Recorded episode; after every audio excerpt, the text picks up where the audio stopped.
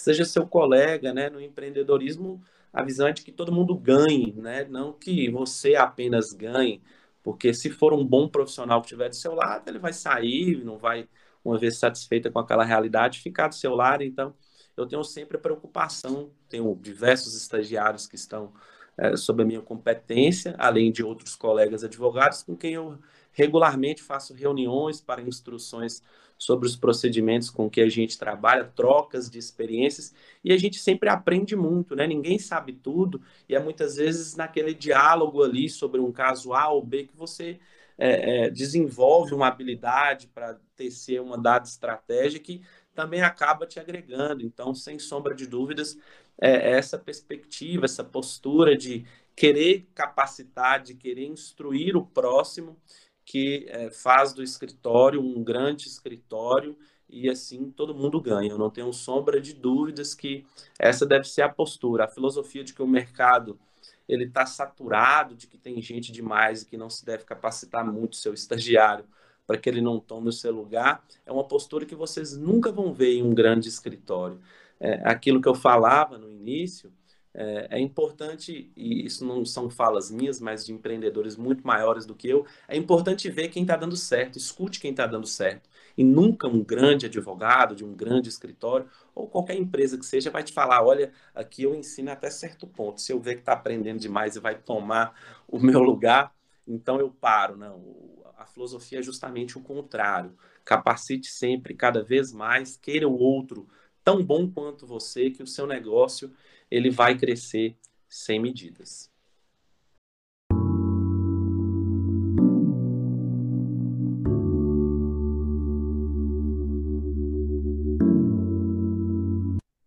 Muito obrigada, senhor Juan, pela sua palavra. Agora, dando continuidade, o curso de bacharelado em Direito é um dos mais tradicionais do ensino superior nacional. Em Goiás, por exemplo, remonta ao século XVI, foi fundado em 1898 a Academia de Direito de Goiás, antes mesmo da fundação atual capital. Antes mesmo de fundar a atual capital, Goiânia. Assim, pode-se afirmar que este é um prato cheio para aqueles que desejam se debruçar nos diversos ramos desta tão vasta área de estudo solidificada sob abundante doutrina e extensa legislação. No entanto, o estudante de direito, desde o início do seu curso, é confrontado com uma pergunta que o leva constantemente para longe desse topo acadêmico: qual é a sua ambição profissional? Em outras palavras, se ele pretende seguir carreira na iniciativa privada, advocacia, ou no serviço público, prestar concurso. Então, Camila, como você descobriu que queria advogar? Advocacia, eu falo que é o amor da minha vida. Desde pequena eu falava que eu ia ser advogada, todo mundo da minha família sabia que eu seria advogada. Sou a primeira da família, inclusive, a escolher essa área profissional e de atuação. Meus pais, muito preocupados com o meu futuro, queriam que eu seguisse a área de concursos públicos, né?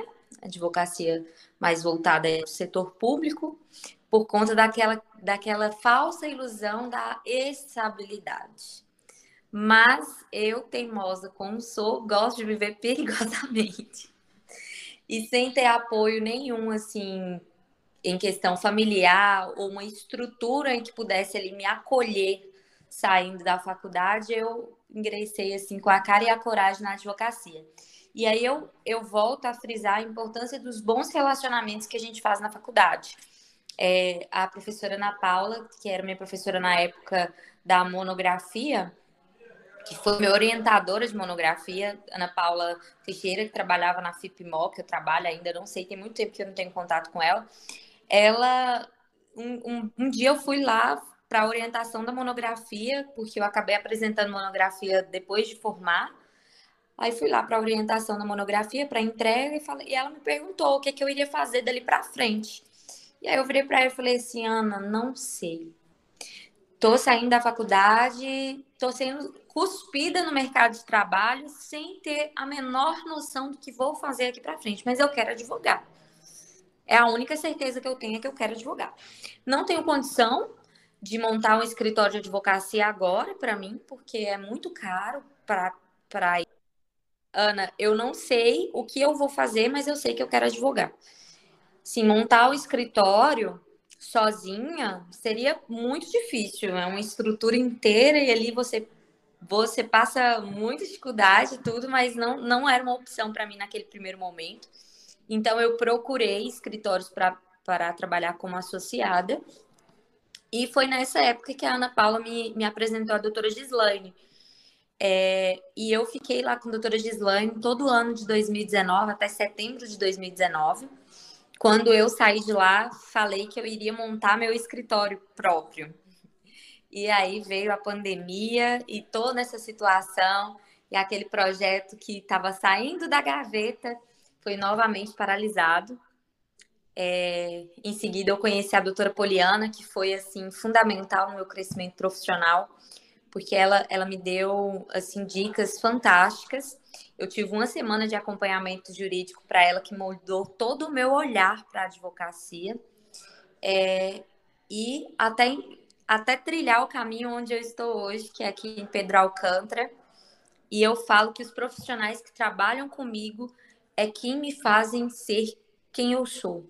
Eu tenho uma equipe fantástica do meu lado, doutor Pedro, doutora Carolina Diamantino. Então, assim, essa nossa equipe, esses bons profissionais é que impulsionam esse olhar mais amoroso pela profissão. Eu acho que a advocacia, ela por muito tempo é uma profissão que tem maus olhos na vida, à vista das outras pessoas, ela é uma profissão que tem maus olhos, né? Advogada é taxada de muita coisa. Mas nós, jovens advogados, estamos conseguindo mudar isso, trabalhando com mais hombridade, tendo equipes mais bem estruturadas, igual o doutor Juan falou, treinando bem os nossos estagiários. Aqui no, no escritório nós temos duas estagiárias hoje que são essenciais, elas são tratadas como parceiras mesmo de negócio não, não existe isso dessa competitividade. Quando você ensina o outro, você vai estar agregando para o seu negócio. Aquelas pessoas vão fazer que você se torne um profissional melhor também. Então, assim, a cumplicidade, a confiança um no outro fez com que eu me apaixonasse cada vez mais pela advocacia. A advocacia é a profissão da minha vida. Eu não me imagino fazendo outra coisa hoje. É, meu único meio de subsistência, é, minha fonte de renda, minha manutenção de vida é totalmente por meio da advocacia e eu fico muito grata de ter conseguido trilhar meu caminho até aqui. Quando eu falo que eu fiquei lisonjeada com o convite de vocês para gravar esse podcast, é porque assim, principalmente para nós, jovens advogados, é um reconhecimento incrível. Você poder contar um pouco da sua experiência para de certa forma ajudar o outro ou trazer um olhar mais amoroso para a advocacia do outro, é, é muito bom. O direito é uma das áreas mais versáteis que existem, fazendo com que uma pessoa que se forma como advogado possa exercer trabalhos civis, penais, tributários, trabalhistas, contratuais, ambientais, empresariais e etc. Doutor Juan, por que escolheu sua especialização? Hoje, hoje eu não consigo conceber como que eu fiz isso. Eu era salariado, ficava lá. Eu vou advogar o quê? Tem 50 mil advogados aí. Por que eu? Por que eu? Só que se você não acreditar em si mesmo, ninguém mais vai acreditar. E você pode estar matando aí um grande profissional, porque rapidamente, quando eu me lancei no cenário e comecei a fazer aquilo que eu fazia na Associação de Defesa do Consumidor em caráter gratuito, mas agora como advogado cobrando, eu falei, poxa vida, eu já devia ter ganhado muito dinheiro com esse negócio. E as coisas, depois que eu acreditei em mim, me chamei a, a, a responsabilidade, e claro que também ajudado pelas pessoas que estavam ao meu redor e viam o meu potencial e me incentivaram, eu então arrisquei, fui para cima, entrei para esse escritório com um amigo que me ajudou muito e vi que se você não der o primeiro passo, você nunca vai chegar, né? A estrada, ela, ela, ela é longa, mas ela não é infinita e a gente tem que dar o primeiro passo. Se você não der o primeiro passo e ficar acomodado, é, eu, eu fui aprovado, assim, que eu, olha que, que coisa, né? Acho importante compartilhar isso. Eu gostaria de trabalhar no Ministério Público para conhecer um pouco mais sobre o órgão ministerial. E logo que eu comecei a advogar, eu passei no concurso porque eu fazia pós-graduação à época, para fazer um estágio lá no Ministério Público, e era um estágio remunerado.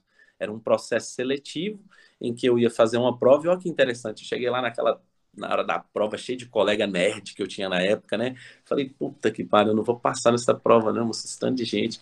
Chegou o resultado, todo mundo estava atrás de mim, eu tinha conquistado a vaga. E aí chegou a carta, né? Só que para assumir o cargo de estagiário, eu precisava deixar de advogar, era um critério. E aí, de novo, eu me vi dentro do dilema, né? Só que, e foi bem logo quando eu comecei a advogar, já estava ganhando alguma coisinha, não tinha dado nem um mês. E aí eu, graças a Deus, de novo acreditei no meu potencial e neguei a vaga e segui como advogado é, do setor privado. E graças a Deus hoje eu sou um homem muito realizado. Eu já tive muitas profissões, apesar de ser um, uma pessoa nova, eu tenho 33 anos, mas eu já atuei e atuo, mas tudo que eu faço em relação à advocacia é um hobby. É, é eu me encontrei e, e hoje até conversava mais cedo com a Bruna pelo WhatsApp, ela dizia quando falava da profissão que era uma meta de vida, de se quando que você faz aquilo com amor e dedicação, fazendo sempre o seu melhor, o sucesso é só uma questão de tempo, não, não tem outro caminho. A, a gente pode não acreditar, mas quando você é, se dá a oportunidade de mostrar o seu melhor, o, o sucesso é, é só uma questão de tempo acreditem em vocês. Vocês é, é, podem alcançar coisas que vocês não fazem nem ideia quando essa fé ela parte de vocês. E a importância dos bons amigos, dos bons relacionamentos, eles sempre nos mostram o nosso potencial. E é interessante isso, porque quando você trabalha com o que você gosta, com o que você ama, com, com o que você é apaixonado mesmo, nem parece trabalho. Você vai, você sai todos os dias de sua casa com a maior gratificação do mundo é você chegar para trabalhar no escritório.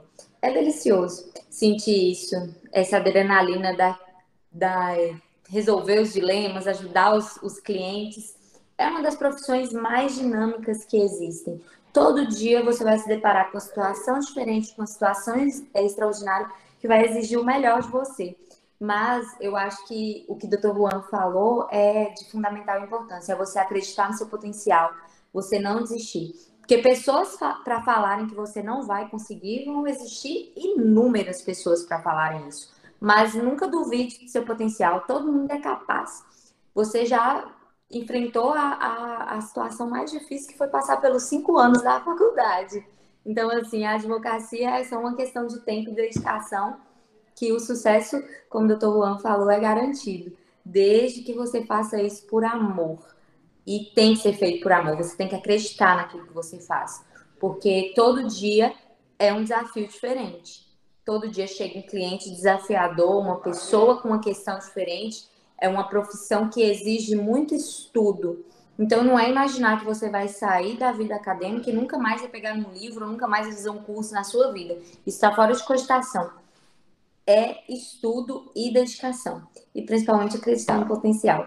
E vocês têm tudo pela frente e façam suas parcerias e esse projeto que vocês já iniciaram já é uma coisa assim brilhante que vocês podem ter certeza que vai repercutir muito positivamente na carreira de vocês no futuro.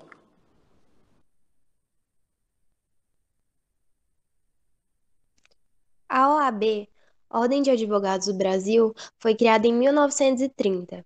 A entidade representa a sociedade brasileira e, por isso, seu principal objetivo é instruir rigorosamente os advogados brasileiros.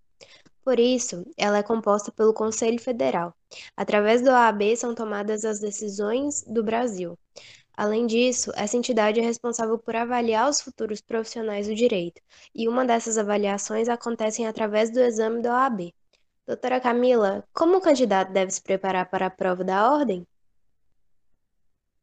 Olha, essa pergunta, na hora que eu, que eu vi no roteiro que eu iria responder ela, eu fiquei até um tanto quanto apreensiva para isso, porque apesar de ter passado no primeiro exame da ordem que eu tentei, foi uma coisa que me trouxe um sofrimento emocional muito grande porque, principalmente para mim, que já tinha conhecimento, já, já sabia aquela certeza de que queria advogar, esse era o primeiro passo para eu conseguir atingir o meu sonho.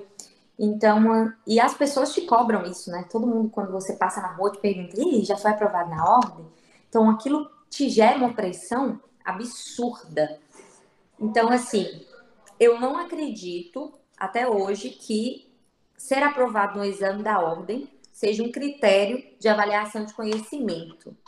Na verdade, eu acho que é um critério de avaliação de saber fazer prova e de controlar o seu emocional. Então, eu acredito que a preparação fundamental para o exame da ordem seja emocional. Não é nem tanto uma questão de conhecimento, porque tudo que você estudou de forma prática para a primeira fase, né, ali a lei seca, não precisa muito pegar doutrina, não peguem doutrina para estudar para a primeira fase, estudem a lei seca, porque é o que cobra. E na segunda fase, fazer peça, treinar peça, treinar peça da área que você quer, todos os tipos de peça existente, o conhecimento está ali, faz as marcações direitinho no, no, no Vadmecum, que é sucesso. Mas agora, o emocional é o seu grande adversário. Porque o exame da ordem, você não está ali competindo com alguém. Não é igual uma prova de concurso que as pessoas vão ser classificadas ou, ou não para aquele concurso, vai conseguir ou não aquela vaga. Ali é o exame que define se você vai conseguir advogar ou não é um critério técnico necessário, mas que eu acredito que, que o maior desafio seja o, o, o, psicológico mesmo, o emocional. Quando você sabe fazer prova, quando você consegue controlar o seu emocional, a partir, do, a partir do momento que você consegue fazer isso, você vai ser bem sucedido no exame da ordem. Então, um acompanhamento psicológico nessas, nessa fase de estudo e vésperas das provas, eu acho que seria importante e estudar. Não tem outra coisa para fazer para ser aprovado na OAB, tem que estudar. Pegar ali mastigar o vademecum.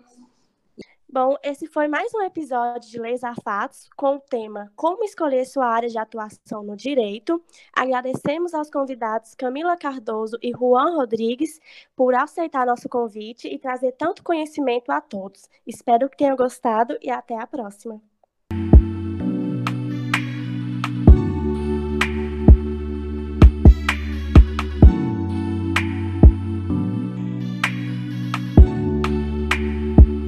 Achilles music.